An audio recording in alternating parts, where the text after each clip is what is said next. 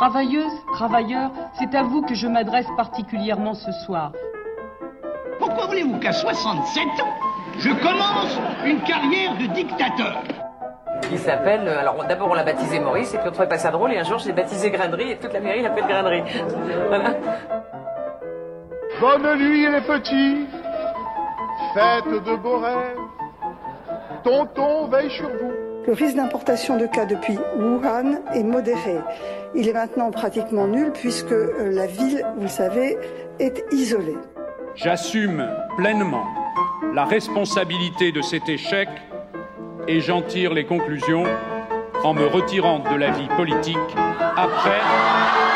Je vous demande de vous arrêter. No, no, no.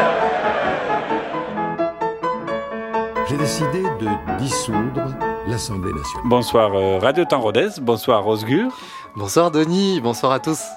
Nous voici de retour au studio Georges Pompidou pour une 80e émission d'Escapade déjà. 80 Mais oui. 80. Ah, c'est sympa de partager ça avec toi Denis, mais surtout avec vous, cher auditeur.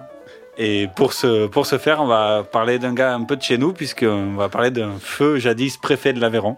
Oui, et euh, alors, honnêtement, des préfets de l'Aveyron connus, il n'y en a pas 36 000, mais quand même certains vont peut-être apprendre que Jean Moulin a été préfet de l'Aveyron. Mais avant ça, il est né à Béziers, donc il est du coin. C'est un biterrois. Il est né le 20 juin 1899. Il est le fils d'Antoine-Émile Moulin, professeur d'histoire géo au collège public. Public, hein, c'est, on verra, la laïcité, tout ça, tout ça, c'est très très important.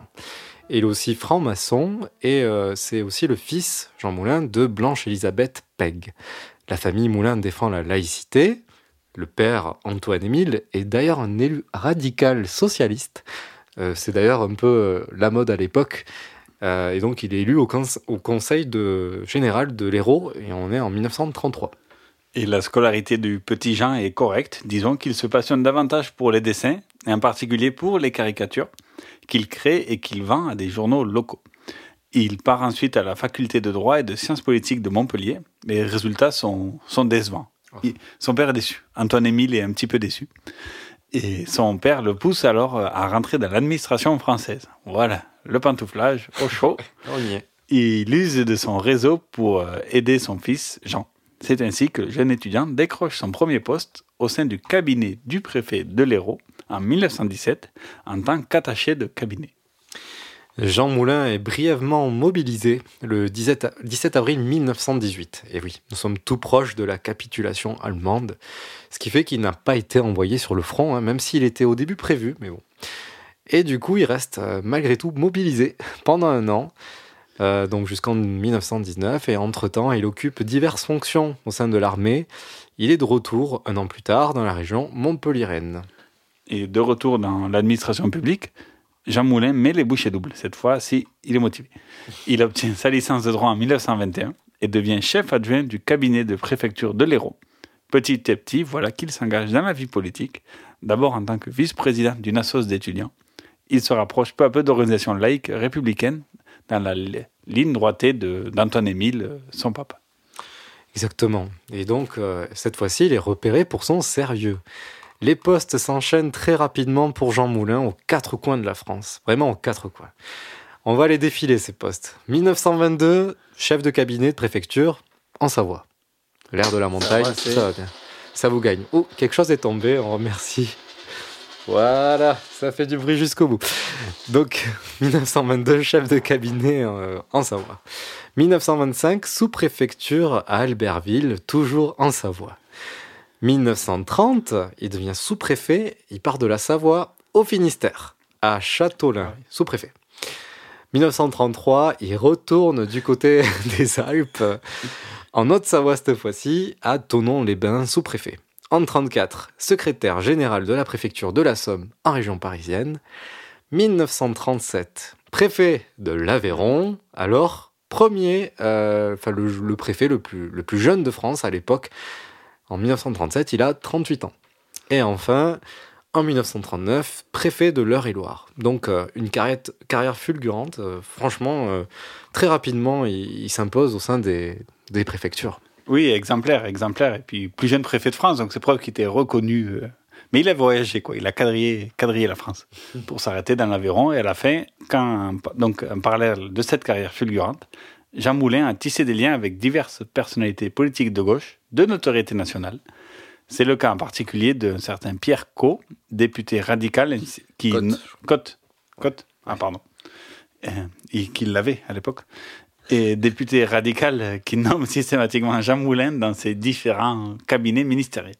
C'est ainsi que le jadis préfet de l'Aveyron cumule les fonctions préfectorales avec celle de secrétaire d'État aux affaires étrangères en 1932, puis celle du ministère de l'Air en 1936, ou encore celle du commerce en 1938, tout ça sous le Front populaire. Notons qu'en 1936, en tant que membre du cabinet du ministère de l'Air du Front populaire, il participe activement et aide clandesti- clandestinement les républicains espagnols qui sont alors frappés par la guerre civile qui les oppose aux nationalistes dirigés par euh, le terrible Franco et soutenu par la jeune Allemagne nazie. Jean Moulin fournit alors avions de chasse et pilotes. Et ses fonctions au sein du ministère de l'Air ainsi que ses actions conduisent Jean Moulin à entrer au sein de l'armée de l'air. Nous sommes en 37 pendant qu'il est préfet de l'Aveyron hein, d'ailleurs. D'accord, donc euh, il est euh, dans les bureaux et, et au charbon. C'est un peu les deux, il, il a besoin de cet équilibre, mais peut-être que ça plaît pas à tout le monde. Et en 1939, en janvier, Jean Moulin est transféré comme préfet de l'Eure-et-Loire, puisque les, les préfets durent entre 2 et 3 ans, ça, ça n'a pas changé. Et euh, le 9 septembre 1939, huit jours après la déclaration de guerre, il se porte volontaire pour être sergent mitrailleur de réserve l'année suivante sur, euh, sur la base d'ici les Moulineaux, en banlieue parisienne. Donc toujours le bureau et l'action. Réformé pour un problème de vue, il décide de faire euh, une contre-visite à Tours qui le rend apte cette fois-ci. Ça y est. Mais dès le lendemain, on lui tire les oreilles, lui expliquant qu'un préfet n'a rien à faire au front et qu'il rentre dans sa préfecture de Chartres pendant que les armées allemandes rentrent euh, en France, En France, et dans les Ardennes, chercher le- la forêt. Donc voilà, ils, ils en- ils envahissent petit à petit toute l'Europe.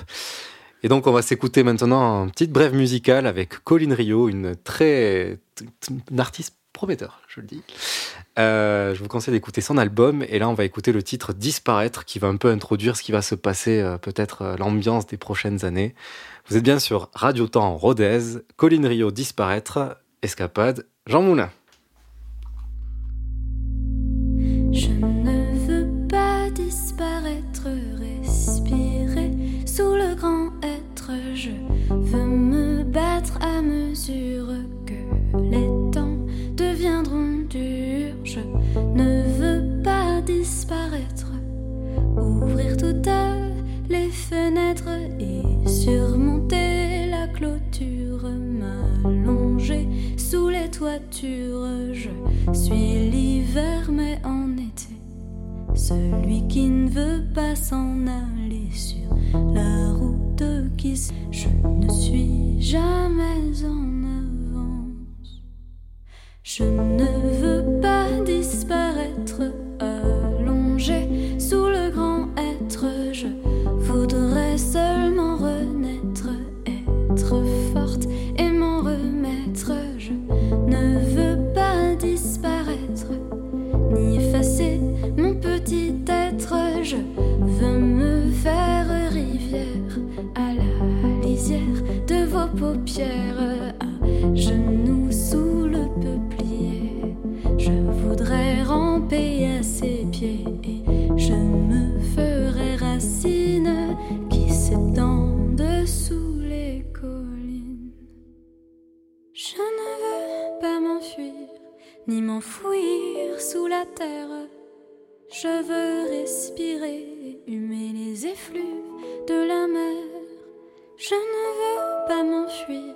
ni m'enfouir sous la terre.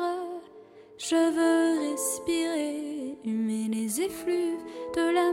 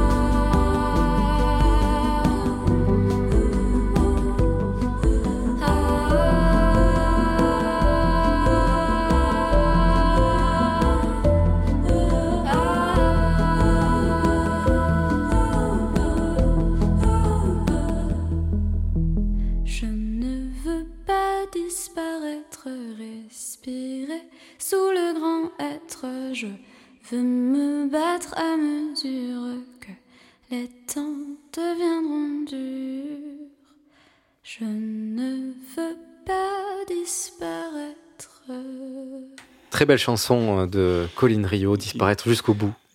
Est, on ne veut pas disparaître et Jean Moulin non plus. Il veut pas que la France disparaisse. Exactement, il va essayer de résister. Et donc euh, nous sommes en mai 1940, ce clair matin de mai 1940, lorsque le régime nazi d'Hitler décide d'envahir la France en passant par les Ardennes. C'est un beau coin, ils ont raison, pour commencer. Et le 17 juin, la 8e division d'infanterie de la Wehrmacht, dirigée par le colonel von Tunge, roule sur les parvis de la cathédrale de Chartres. Et donc, petite pause légende de Jean Moulin. Osgur, tu sais pourquoi Jean Moulin portait-il toujours une écharpe? J'ai ma petite idée, mais avons-nous la réponse dans l'extrait que nous allons écouter juste après? Non, mais euh, certains disent parce que c'est- s'il est tenté de se suicider. Oui. Enfin, Mais- ça, c'est la version mais- que je connais. Voilà, mais c'est plus complexe que ça. Et ça tombe bien, on a trouvé un audio qui le détaille. vraiment- ça- on a bien préparé cette émission. Franchement, un chapeau. Les vainqueurs exigent de Jean Moulin qu'il signe un document dans lequel il accuse les troupes de tirailleurs sénégalais des massacres. Il refuse, on le frappe, on l'insulte, on l'emmène à Saint-Georges-sur-Eure pour lui montrer euh, les cadavres. Lui voit à côté les éclats d'obus, il sait très bien qui sont les responsables. Il refuse toujours. Et là, euh, on l'enferme dans une grange. euh, à côté du cadavre d'une femme, il y passe la journée et le soir, on le déplace en compagnie d'un autre prisonnier, un tirailleur sénégalais, et parce qu'il a peur de céder, il attrape un bout de verre et il se tranche la gorge. Et Jean Moulin, tout l'été, on le sait parce qu'on en a des photos, va protéger sa plaie à l'aide d'un foulard blanc, essentiellement pour des raisons médicales, parce que l'été, on n'expose pas une cicatrice fraîche au soleil. On sait aussi par des témoignages qu'ensuite il aura du mal à parler, à avaler, mais on sait aussi par les mêmes témoignages qu'en Angleterre qu'il rejoint en 41 et même en France qu'il va rejoindre en janvier 42 pour unifier les mouvements de résistance, on sait qu'il ne cachera plus sa cicatrice. Et même la célèbre photo de Jean Moulin on le voit de Saint-Mur, d'où la légende de l'écharpe. En fait, cette photo était prise en septembre 39, donc avant tous ces tristes événements. Donc en fait, la photo, la photo il a une écharpe parce qu'il devait faire froid. Et puis c'est tout. tout simplement. effectivement, c'était intéressant de le noter, ça. Voilà. Le 17 juin 40, le même jour que la Wehrmacht euh, débarque à Chartres, Philippe Pétain, chef euh, plénipotentiaire du gouvernement, signe l'armistice à Rotonde avec euh, Ribbentrop. Malgré l'incident dramatique raconté précédemment, Jean Moulin reprend sa place de préfet de Chartres et est classé par Vichy fonctionnaire de valeur, mais prisonnier du régime ancien. Ça veut dire euh, ce que ça veut dire. Bah ouais, ouais. À surveiller. À surveiller de près. Un peu, un peu rouge. Le 2 novembre 1940, il est remplacé et mis en réserve. Le lendemain, il part pour Paris pour entrer dans la clandestinité. À cette époque, l'appel à la résistance du général de Gaulle du 18 juin commence à avoir un certain écho en métropole, bien que la résistance soit encore très modeste, et c'est vrai, c'est à noter, euh, l'appel du général de Gaulle n'a pas été suivi par euh, toute la France, c'était juste le début. Et puis le 18 juin, à part quelques Bretons qui l'ont entendu, personne ne savait qu'on pouvait capter la BBC en France. Donc, Et je pas- crois que nous n'avons pas l'enregistrement du 18 juin. Non, celui-là du 19. Ouais. euh. Et euh, Jean Moulin se rend donc en zone libre autour d'Avignon, dans sa maison familiale. Son titre de préfet lui permet de voyager sans risque de, se, faire, euh, de se faire arrêter entre zone libre et zone occupée. Pour s'occuper, donc en attendant la suite, il rédige un bouquin, Premier combat, qui relate sa mission de préfet de Chartres à l'arrivée des Allemands et ses premières actions de résistance. Donc ce qu'on a vu précédemment, mais plus en détail forcément. Et vu le nom, donc premier combat, et sachant qu'on est à peine en 1940, on voit bien la détermination du jeune homme de ne pas en rester là. Le livre sera publié après la guerre, donc à titre posthume, et préfacé par un certain Charles de Gaulle, qui rencontrera un petit peu plus tard. Et rapidement, Jean Moulin se, se fait faire un faux passeport sous le nom de Joseph Mercier, professeur de droit à l'université états-unienne. Et Joseph pour euh, hommage à son frère euh, décédé. Et Mercier, Mercier. Il euh, va séjourner à Marseille où il se met en raccord avec les premiers réseaux de résistance de la ville, autour d'un certain Henri Freinet, grand résistant et futur fondateur du mouvement et du journal Combat, et d'une Antoinette Sachs qu'il a présenté à tous Beaumont. Le 9 septembre 1941, Joseph Mercier réussit à rejoindre Londres en passant par l'Espagne et le Portugal. Lors de son voyage, Jean Moulin avait découpé sa carte d'identité véritable en petits morceaux et caché dans la poignée de sa valise. À peine débarqué à Londres, briefé par euh, les services secrets britanniques au Portugal qui lui ont permis de voyager. Rappelons qu'à la fin de l'année 1941, la France est toujours divisée et que de nombreux réseaux de résistance se montent dans la zone libre et en zone occupée, mais que leur action est encore trop disparate, euh, il manque trop de moyens d'action et de coordination.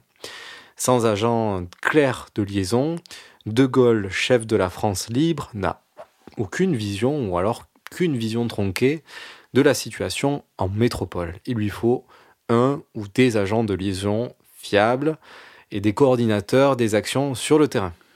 Et Joseph Mercier, donc Jean Moulin, va être présenté à Charles de Gaulle par le colonel Passy, qui lui peint un portrait un peu rouge au général. Jean Moulin, lui aussi, ne connaît Charles de Gaulle que via les journaux de son temps. Le portrait n'est pas toujours, toujours très flatteur non plus. Parce que de Gaulle, en fait, est un illustre inconnu quand il a fait son appel. Enfin, militaire un peu reconnu dans les milieux militaires, mais pour le grand public, entre guillemets, on ne sait pas que c'était. Et puis pour, pour Jean Moulin, qui était un radical socialiste, un militaire, il ne savait pas si c'était vraiment très démocrate non plus, de l'autre côté. Donc, euh, plus la propagande vichiste et tout ça. Bref, il fallait qu'il se fasse euh, sa propre idée. Donc Jean Moulin va aussi à la rencontre de cet, cet inconnu qui est Charles de Gaulle. Et le rapport sur les forces de la résistance en France est adressé aux autorités anglaises, pas à de Gaulle, le militaire. Jean Moulin, qui apporte au général une caution républicaine et une caution d'homme de gauche, n'est pas prêt à s'engager les yeux fermés à ses côtés. Il veut avoir des garanties sur les buts démocratiques de l'entreprise du général de Gaulle. Et c'est pour ça que son rapport est adressé aux autorités anglaises et au général de Gaulle, car il n'a pas encore choisi lequel des deux il retiendra comme interlocuteur pour aider matériellement la résistance. La personne qui vous a parlé est Daniel Cordier, qui a été le secrétaire euh, particulier de Jean Moulin dans, dans ses actions futures euh, de résistants. Donc euh, la rencontre est fracassante entre les deux personnages rebelles que sont Jean Moulin et Charles de Gaulle. Les deux se respectent, se reconnaissent à valeur égale. Et finalement, on ne saura jamais ce qui s'est dit lors de cet échange, puisqu'ils étaient en huis clos et que, pe- et que personne n'a eu le temps de le raconter plus tard.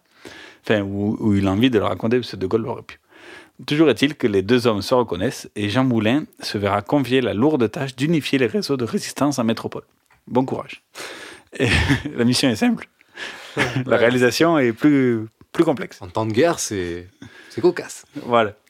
Et son parachutage en zone libre est calé pour le 1er janvier 1942. Et à la veille de Noël, Papa de Gaulle annonce un cadeau surprise sur Radio Londres, la BBC. Chers enfants de France, je vais vous faire une promesse, une promesse de Noël.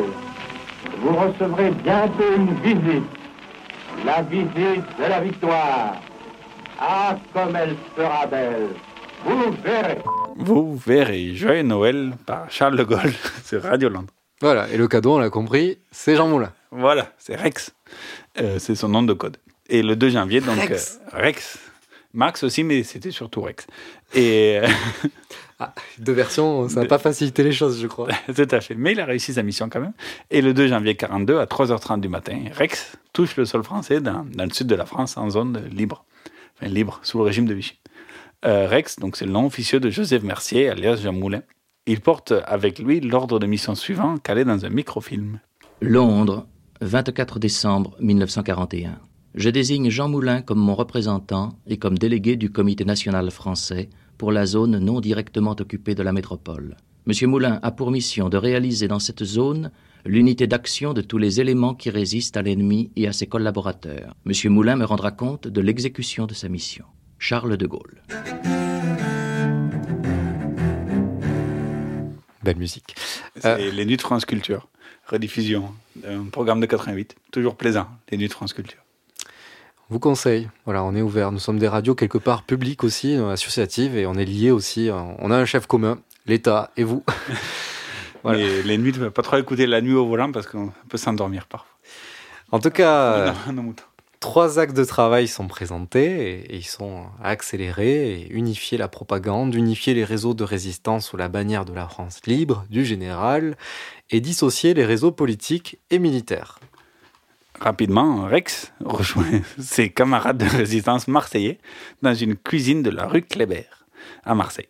Tous tombent des ne pensant avoir jamais à revoir Jean Moulin, qui était parti pour Londres, et aussi pour avoir devant eux le premier contact officiel avec Londres, alors souvent imaginé mais jamais vraiment concrétisé. Jean Moulin donc sort des microfilms d'une boîte d'allumettes montrant son ordre de mission que vous avez entendu. Il, euh, il sort une, une liasse de 250 000 francs pour aider ce mouvement, c'est-à-dire plus d'argent que ce, les gens n'avaient jamais vu. Donc ça donne une garantie aussi que Londres euh, est un Soutien. soutien. Quoi. Oui, surtout que le début de la guerre, euh, voilà, les, les- les choses ont fait que Londres a totalement coulé toute la flotte française, euh, par exemple, hein, pour éviter que la flotte française soit prise par les Allemandes et ensuite dirigée contre les Anglais. Donc euh, c'est toujours bienvenu que, que n'importe quel soutien anglais direct et financier pour assurer, euh, voilà, on est avec vous. C'était pas garanti euh, à 1940. quoi.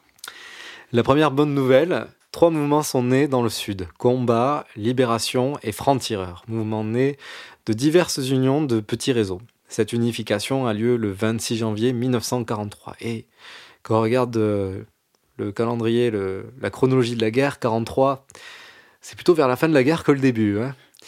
Il ne manque plus qu'à le faire avec les réseaux de la zone nord. Tâche complexe car la zone nord a été occupée depuis le début de la guerre et traquée sans relâche par la Gestapo et minée. Certains voient d'un mauvais œil les ordres donnés par De Gaulle, mais rapidement, plus ou moins, tous prêtent allégeance à De Gaulle, enfin, ça reste l'homme de la situation. Et donc, dès février 1942, Jean Moulin rétablit la connexion radio avec Londres dans le grenier d'un presbytère. Et oui, les radios amateurs, ça peut, ça peut porter très loin.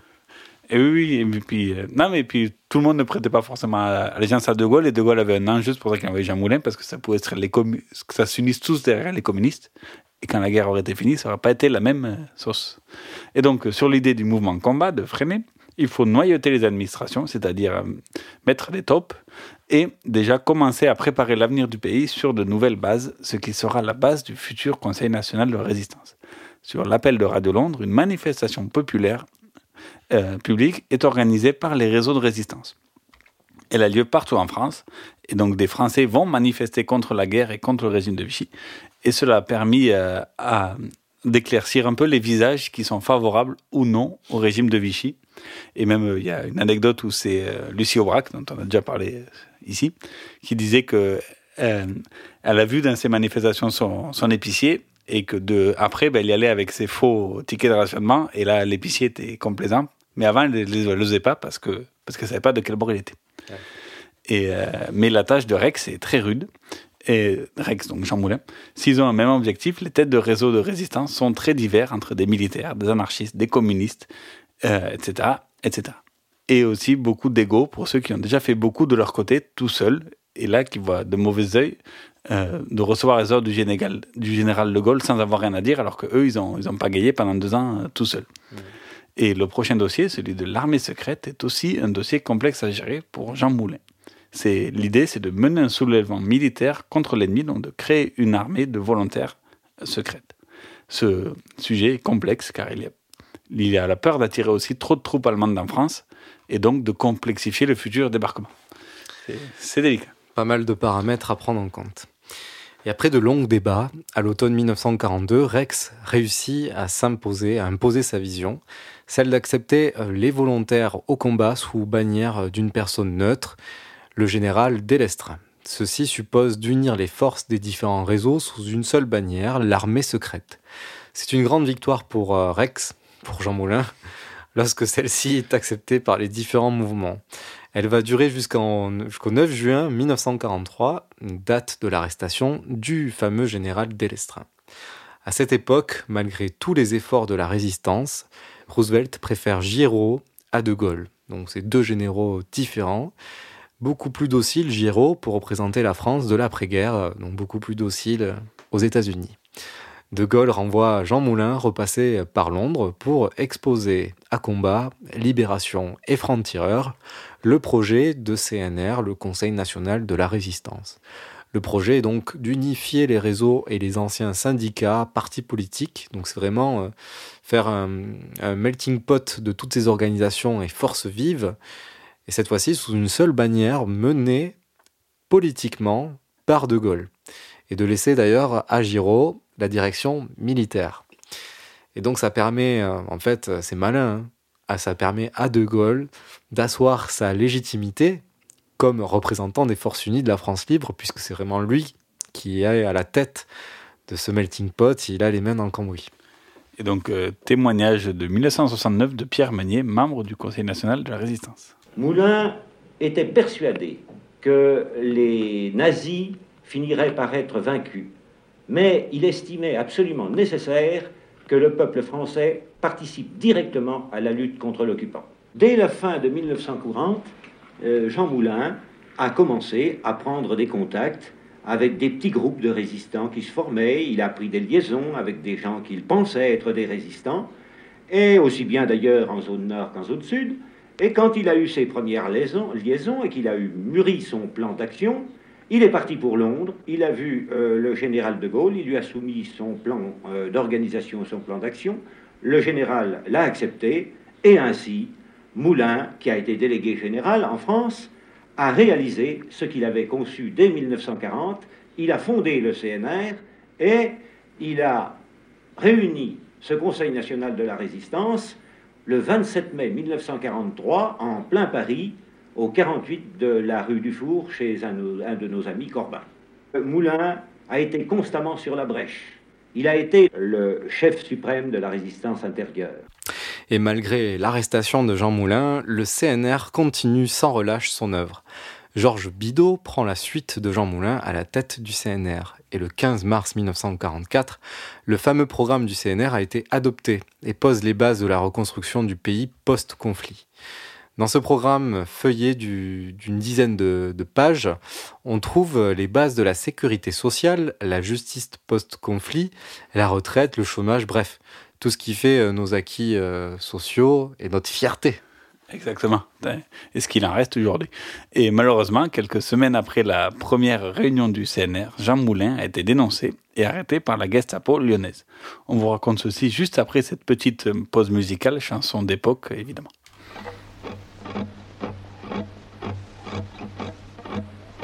От леса до леса дорога идет вдоль обрыва. А там высоко где-то месяц плывет торопливо. Пойдем мы туда, куда ворон не влетит, зверь не входит. Никто, никакая сила нас не покорит, не отгонит.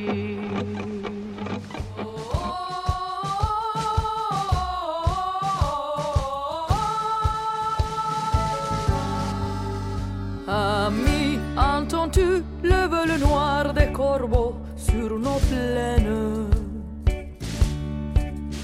Ami, entends-tu les cris sourds du pays qu'on enchaîne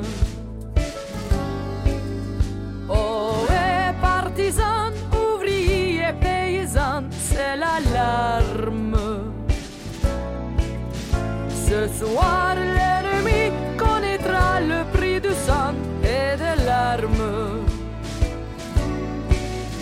Montez de la mine, descendez des collines, camarades. Sortez de la paille, les fusils, la mitraille, les grenades. Ouais, les tueurs, à les balles au couteau, tu évites.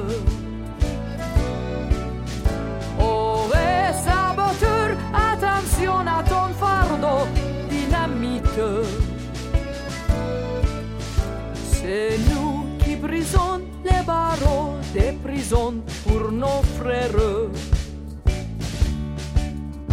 La haine à nos trous, c'est la faim qui nous pousse la misère. Il y a des pays où les gens au creux des lits font des rêves. Ici, nous vois-tu, nous on marche, nous on tue, nous on crève. Chacun sait ce qu'il veut, ce qu'il fait quand il passe. Amis, si tu tombes, mon ami, sors de l'ombre à ta place. Demain, du sang noir séchera au grand soleil sur les routes. Chantez, compagnons, dans la nuit, la liberté Amis, entends-tu les cris sourds du pays qu'on enchaîne? Ami, entends-tu le vol noir des corbeaux sur nos plaines?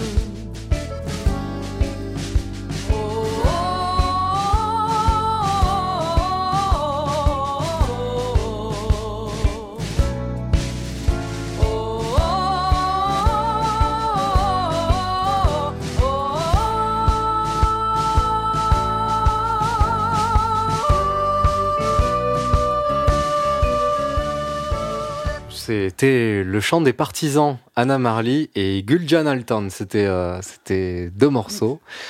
Sur Radio Tarodez. Euh, et on, comment, comment ne pas mettre le chant des partisans lorsqu'on parle de la Seconde Guerre mondiale et de la résistance? Exactement, mais on peut faire un petit aparté vite fait sur, sur ce chant qui a aussi son histoire. Et c'est Anna Marley, donc la première personne que vous avez entendue qui chantait en russe, réfugiée et résistante russe basée à Londres après 20 ans passés à Paris, et qui composa son air en russe à Londres en 1941. Ce- ceci après la lecture de nouvelles de la bataille de Smolensk sur le front soviétique entre l'Allemagne et, l'Union soviétique. La première version est chantée donc en russe sur les ondes de la BBC que vous avez entendu. Cette version arrive aux oreilles d'Emmanuel Astier de la Vigereuil, chef du réseau Libération de passage à Londres.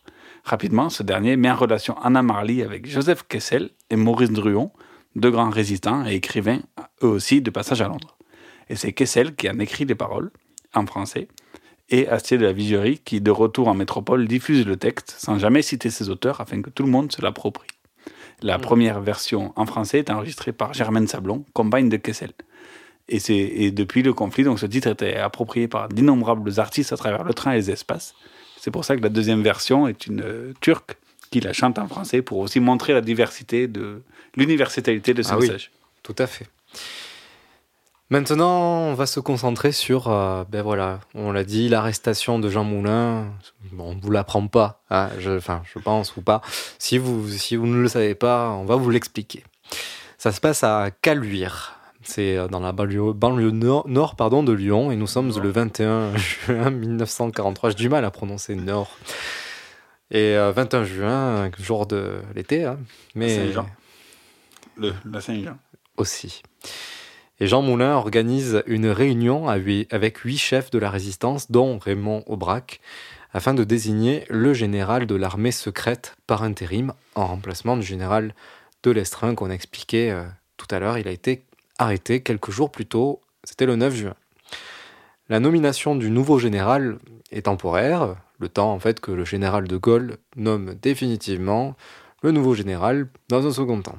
Et Moulin et les huit chefs de la résistance arrivent donc sur les lieux de rendez-vous, la maison du docteur Frédéric Dugoujon, qui donne d'ailleurs sur la place Castellane. C'est toujours intéressant de le préciser. Et un des résistants ne pouvant se rendre à la réunion est remplacé au dernier moment par un certain René Hardy. Coïncidence, ce même René Hardy a été quelques jours euh, auparavant arrêté par la Gestapo et relâché. Claudius Petit, représentant syndical au sein de la résistance, reçut le message suivant. Écoutons son témoignage dans l'émission Chronique sauvage de France Inter, diffusée en juillet 93. Le, matin de la réunion de Caluire, euh, j'ai reçu sous, la forme euh, extérieure d'un télégramme un, petit billet qui émanait du réseau Gallia, qui était à la fois euh, réseau de renseignement et contre-espionnage. Et euh, sous, sa forme laconique, euh, il était écrit cette nuit, euh, euh, tardi, dit Dido, sous la torture, sous la menace de la torture, a parlé euh, pour 75 000 francs. Je me souviens toujours de ce chiffre. J'ignorais l'endroit de la réunion. Euh, j'ai été réduit à l'impuissance. Aussitôt, euh, j'ai bien mis en route euh, tout ce que l'on appelait chez nous le dispositif de sécurité, mais euh, le temps d'y parvenir et, et, et il était trop tard.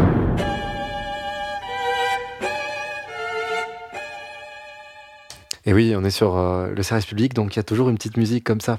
Voilà. les, les- les émissions des années 90 du service public. Oh, vous écoutez Radio euh, Affaires Sensibles sur France Inter, il y a toujours un peu de musique comme ça. Peut-être qu'on vrai. devrait s'en inspirer. C'est peut-être ça qui fait la différence entre une émission d'envergure nationale et nous. Je ça nous ferait entrer dans une autre dimension. Mais euh, bien que la réunion ait lieu donc pour la première fois dans cette maison, celle du docteur, la Gestapo de Lyon est en route pour Caluire avec sa tête un certain Klaus Barbie, appelé également le boucher lyonnais. Voilà. Comment ne pas parler de Klaus Barbie lorsqu'on évoque Jean Moulin, donc petit aparté sur ce sinistre personnage. Allez, je m'en occupe. Nikolaus dit Klaus est originaire de la Sarre et c'est une région frontalière avec la France. Il y a Saarbrücken, Saarbrück, qui est juste à côté, euh, pas très loin de la Moselle. Et comme beaucoup en son temps, comme par exemple le pape Benoît XVI, toujours intéressant de le rappeler, il entre au sein des jeunesses hitlériennes. Le formatage fait effet. Le voilà SS en 1935. Il est alors âgé seulement de 22 ans. Bon élève, prometteur. Ah ben on va le voir. Klaus Barbie prend rapidement des galons et devient sous-lieutenant SS en 1940. Et comment on fait pour euh, être un bon élève euh, SS On enchaîne les missions. Alors excusez-moi pour ce ton euh, jovial, mais c'est extrêmement cruel ce que je vais vous dire euh, par la suite. Donc il part d'abord aux Pays-Bas où il excelle dans l'identification et la rafle de juifs. Pour ses horribles performances, le régime nazi le distingue et il est décoré de la Croix de Fer.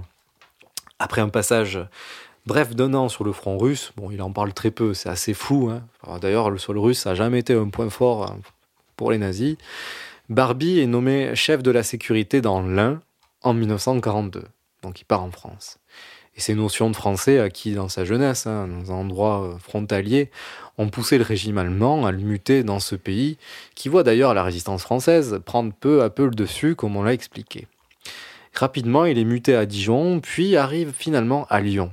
Il est d'abord chargé de détecter les communications radio clandestines de la résistance. Puis on lui confie le commandement de la section 4 qui lutte contre les résistants, les communistes et bien entendu les juifs, entre autres, hein, tout, tout ce qui nuit en fait euh, au régime nazi. Et ceci en partenariat avec la police française. Et c'est en janvier 43 que Klaus Barbie devient chef de la Gestapo. Voilà. Et la promotion ultime, il n'a alors que 30 ans, mais c'est déjà un terrible personnage que personne ne peut oublier. En premier lieu, les prisonniers torturés en personne par Klaus Barbie, parce qu'il aimait ça aussi, faire les basses manœuvres lui-même. Écoutons le témoignage du résistant Maurice Bourdet, diffusé dans le 20h de TF1 en 1982. Il avait un regard d'acier, cruel, un regard épouvantable. Quand on l'a vu une fois, on ne pouvait pas l'oublier. C'est un homme qui vous cassait la figure sans aucun scrupule, qui voulait jouer encore les gentlemen, qui voulait être élégant, ne pas s'abîmer les manchettes quand, le sang jaillissait de notre corps, parce qu'il vous avait tellement tapé dessus. Lorsqu'on avait tourné de l'œil, il vous ranimait à coups de pied dans les endroits les plus sensibles du corps, et il recommençait. Mais c'était un- une véritable joie sadique de vous, de vous torturer. Et le boucher lyonnais dit aussi euh, le bourreau, qui est Klaus Barbie, est donc à la tête d'une organisation odieuse qui traque, torture, déporte et tue. Il est à la tête d'un des pires organes qu'ait connu l'existence humaine, hein, on peut le dire, voilà, on peut le résumer comme ça. C'est donc ce même Klaus Barbie qui est en route avec ses collègues de la Gestapo et de la police pour Caluire. Donc j'espère qu'on vous a bien dressé son portrait pour voir un peu euh, voilà l'atmosphère et ce que va attendre Jean Moulin. Ah ben, un certain coup de filet comme ça, il fallait qu'il y aille lui-même. Écoutez euh, maintenant un extrait du reportage d'Antenne 2 de 83, qui interroge alors le docteur Dugoujon, celui qui a accueilli les résistants, décrit et décrit l'arrestation. Je vois passer des têtes, là, là, par la fenêtre, là, deux ou trois têtes qui regardaient.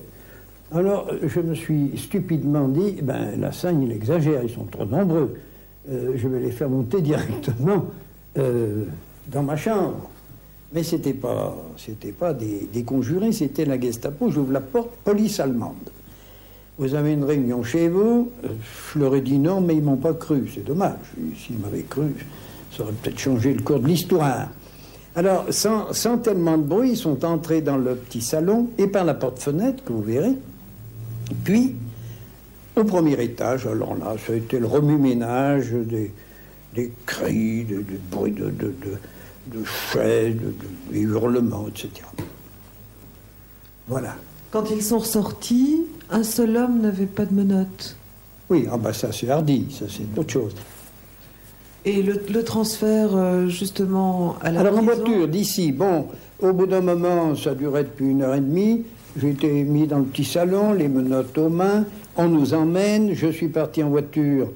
Euh, alors, il y a quelqu'un qui descendait. J'entends des cris dans l'escalier, puis des coups de feu sur la place.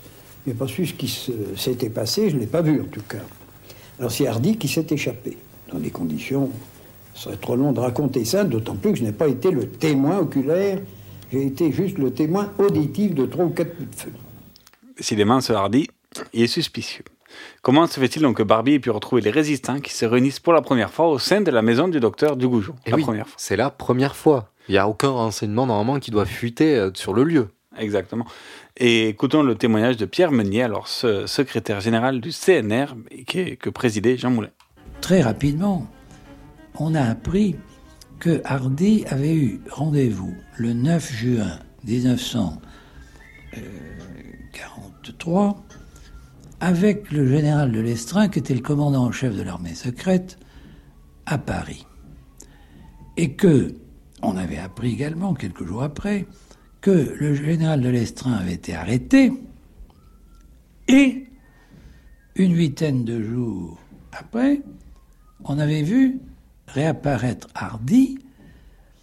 On ne s'était pas posé de questions parce qu'il avait dit à tout le monde qu'il avait réussi à échapper aux Allemands, euh, puisqu'on pensait qu'il avait été arrêté, bien entendu, par les Allemands.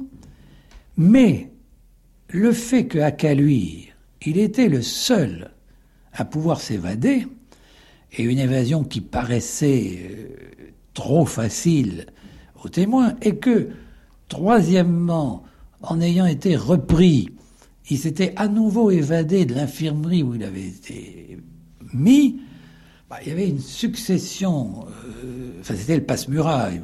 Donc euh, c'est vrai que, et, et je vous parle là en tant que témoin, j'étais à Paris à ce moment-là, mais que ça s'est répandu dans tous les milieux de la résistance, tout le monde pensait que c'était lui, à cause des raisons que je viens de vous donner, qui avait donné la raison de Caluire.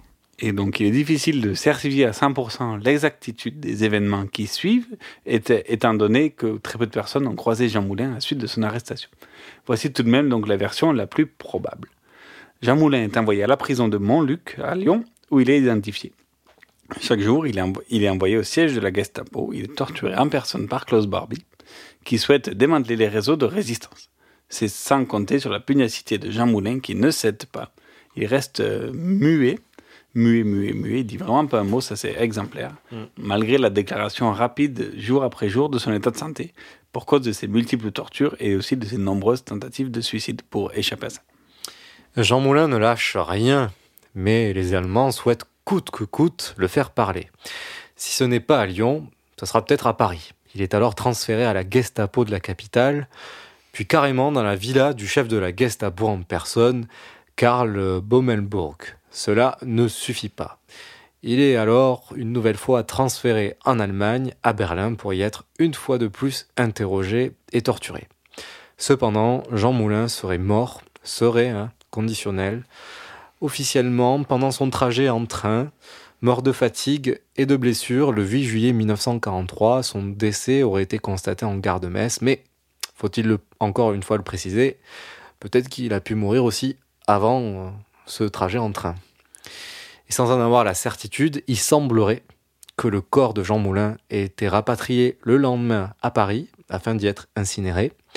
Les cendres ont été euh, déposées au cimetière du Père-Lachaise avec convention inconnu incinéré 09 07 43 pour euh, 9 juillet 1943. le lendemain de, euh, du jour on l'a retrouvé mort en gare de Metz. Et quant à Klaus Barbie, le boucher lyonnais, il, a longtemps, longtemps, longtemps coulé une vie douce, peinard, de l'autre côté de l'Atlantique, bien loin de la justice française, jusqu'à ce que le destin finalement le rattrape. Écoutez un extrait diffusé sur France Info en 2017 en partenariat avec l'INA. Durant 40 ans, Klaus Barbie échappera à la justice. Il se réfugie d'abord au Pérou, puis en Bolivie, et c'est là-bas que Beat Klarsfeld, militante engagée dans la poursuite des criminels nazis, retrouve sa trace. Un Allemand vivant à Lima euh, m'a contacté en disant euh, Je reconnais dans la photo de Barbie de 42 un homme d'affaires qui vit entre Lima et La Paz sous le nom d'Altman. Je l'ai suivi là-bas et j'ai convaincu, je crois, l'opinion publique et le gouvernement. Un journaliste français, Ladislas de Hoyos, parvient à décrocher une interview de celui qui se fait encore appeler Altman. L'entretien commence en espagnol, puis se poursuit en allemand. Puis le reporter veut poursuivre en français. Altman Barbie dit ne pas bien maîtriser la langue, alors Ladislas de Hoyos se propose de l'aider. Je n'ai jamais torturé. Je n'ai jamais torturé. Je ne connais pas Jean Moulin. Je ne connais pas euh, Moulin. Moulin, c'est un vieil, Le journaliste récupérera même les empreintes digitales de l'allemand. Très intéressant, c'est de localiser la trace laissée par Altman et qui semble être un pouce et se trouver d'ailleurs dans cette zone-là. L'interview aura un écho important. Des résistants français reconnaissent leur bourreau à la diffusion du reportage. Et en 73, Altman admet enfin être Klaus Barbie. Mais il faut attendre dix ans de plus pour que le criminel soit extradé vers la France. C'est directement au Fort Montluc, l'ancienne prison militaire, où il avait lui-même interrogé et torturé les résistants de la région, que Barbie a été transporté. Le procès s'ouvre donc en mai 87 et durera jusqu'en juillet. Klaus Barbie, 74 ans, sera condamné à la prison à perpétuité pour crime contre l'humanité. Mais il ne restera pas longtemps en prison. Quatre ans plus tard, il meurt d'un cancer. Ouais, c'est presque triste euh, pour les. Bon, au moins, justice a été faite. Et la justice allait jusqu'au bout parce qu'il y a aussi des condamnations euh, qui n'ont pas pu être faites pour X, Y raison. Donc, euh, le procès a aussi a permis de ouvrir beaucoup de dossiers en parlant de dossier Barbie. Ça a été aussi un grand procès. Mm. Et je vais, je vais rajouter un truc par rapport à la synthèse de, de la chronique de France Info. Un point très important qui n'a pas été signalé, certainement pour une cause de, de temps. Je vais prendre ce temps. Euh, donc on a noté un fait très important. Euh, il semblerait que Klaus Barbie serait parti d'Allemagne grâce à la complicité de la CIA. En effet, comme beaucoup d'anciens criminels nazis, ces derniers sont convoités euh, par diverses, pour diverses raisons hein, par les deux principales puissances d'après-guerre, que sont les États-Unis ou l'URSS, souvent en échange de services précieux. Hein. Je peux citer ne serait-ce que euh, la fusée Apollo, euh, bon, c'est Erwin von Braun, euh, c'est celui qui a fait les missiles V2 en Allemagne qui a été embauché par les États-Unis. L'affaire est alors mise au jour. Hein, ce que je dis n'est pas, sort pas du comme ça. Hein. c'est dès les années 80, des journalistes de la BBC le mettent du coup sur font un reportage et c'est relayé en France rapidement. La CIA aurait demandé des renseignements à Klaus Barbie sur ses réseaux d'anciens dignitaires nazis, en échange de quoi il a pu s'exiler en Amérique latine comme bon nombre de ses anciens camarades. C'est un gros vivier l'Amérique latine. Enfin, la collaboration entre Barbie et la CIA n'a pas seulement permis, hein, juste à l'instant T, au service secret de récolter le réseau, de cartographier le réseau. Non, il a permis aussi au service secret américain de mieux contrôler les enjeux politiques locaux de la Bolivie et en fait aussi de l'Amérique latine. Barbie était devenu depuis citoyen de ce pays, dirigeant de grandes entreprises aux activités troubles, certainement en vendant des armes et des drogues et mettant au profit tout cet argent auprès de, des dictateurs ayant le soutien géopolitique américain, c'est là où on fait tout le tour.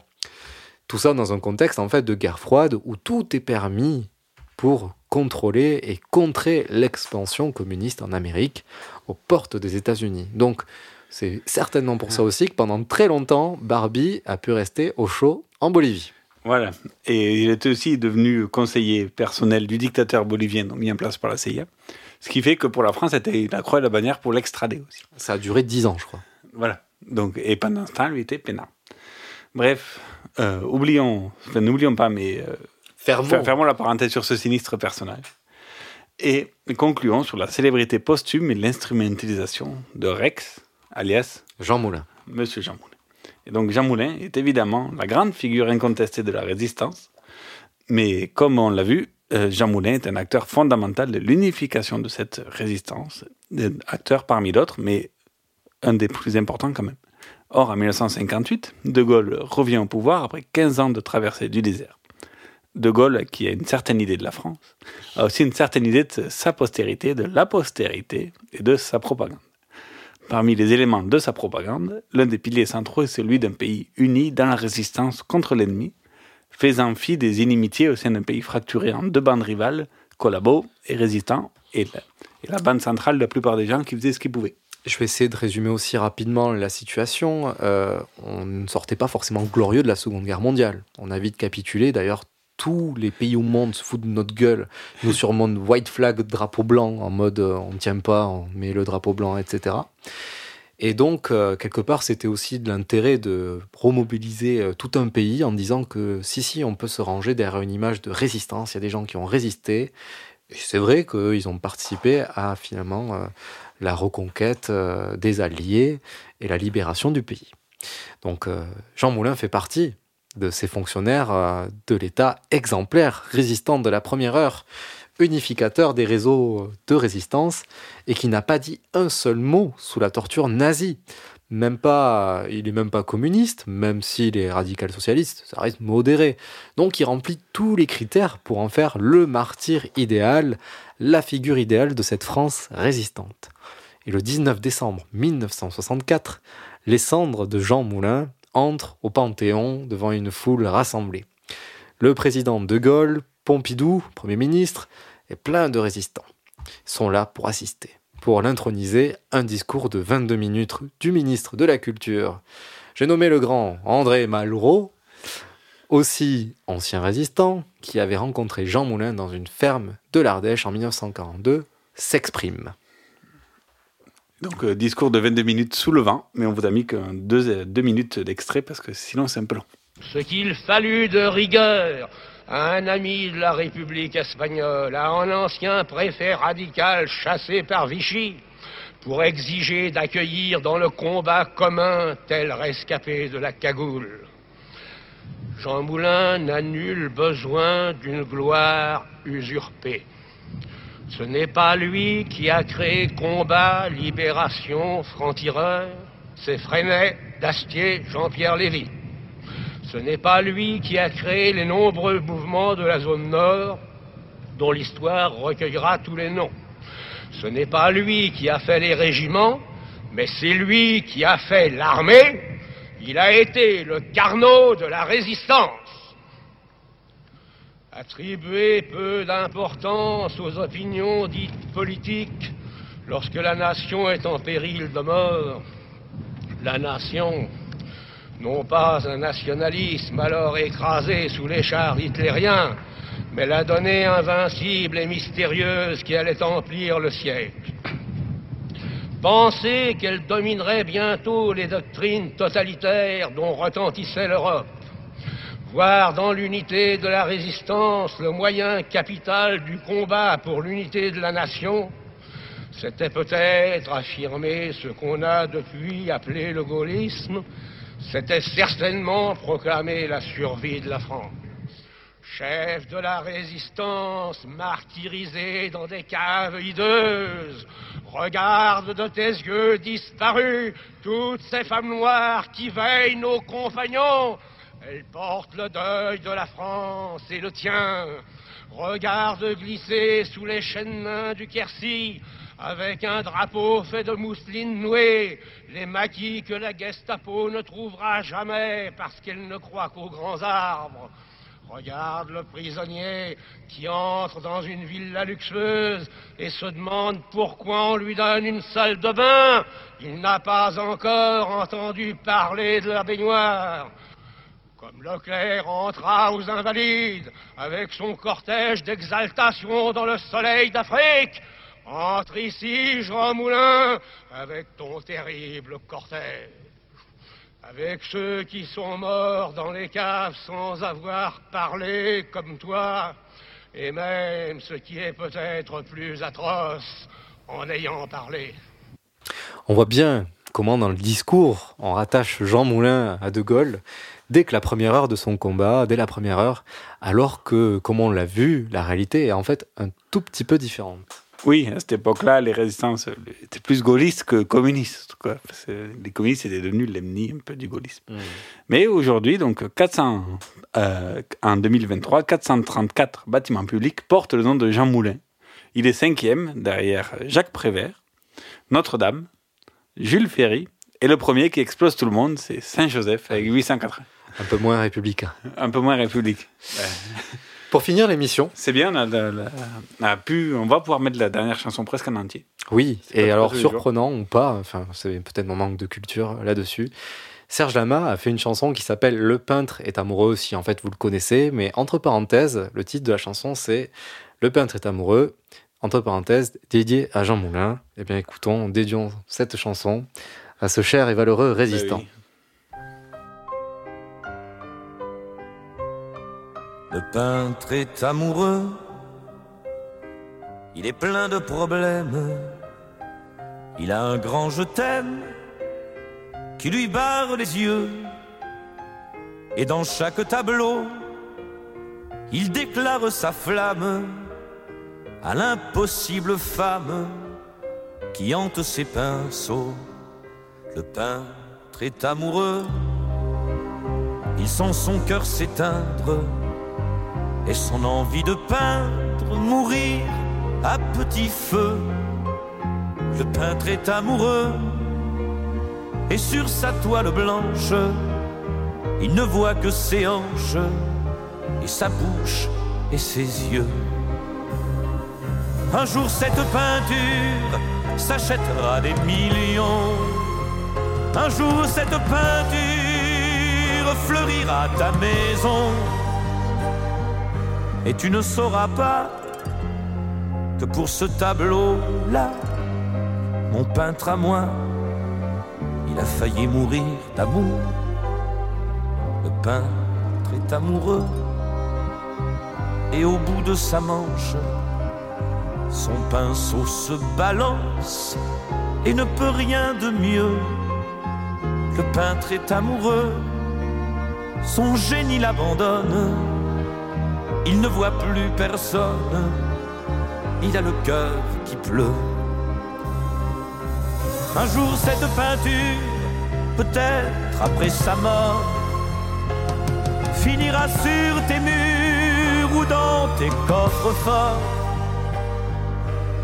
Et tu ne sauras pas que pour ce tableau-là, mon peintre à moi, il a failli mourir d'amour. Le peintre est amoureux, il se cache, il se terre, il se couche, il s'enterre, il a mal au milieu. Le peintre est amoureux, il est sans espérance. Il peindrait vive la France si ça le rendait heureux. Le peintre est amoureux, plus rien ne le console, pas même mes paroles. Le peintre est amoureux.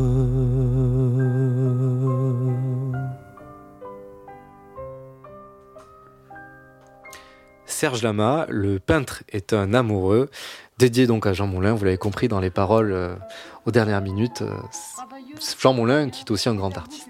Oui, qui était euh, artiste peintre euh, dans sa jeunesse et qui, même comme euh, tu me le racontais en off, comme on dit, aimait euh, pendant, pendant même l'occupation aller se balader dans les galeries, même à faire de l'achat de tableaux. Exactement, c'était certainement un, échappa- un échappatoire.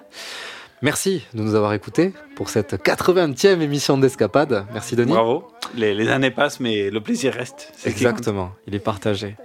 On vous retrouve comme d'habitude alors la semaine prochaine euh, sur les ondes de Radio Temps Rodez, en podcast aussi. Euh, N'hésitez pas à aller sur les réseaux sociaux ou taper Escapade RTR. Et on se voit sinon euh, le mois prochain pour la dernière émission inédite euh, du mois avant des vacances estivales pour la radio et pour nous aussi. Voilà, et mais, toutes les musiques sont à retrouver sur la playlist Escapade sur Deezer aussi. Passez une bonne soirée, à bientôt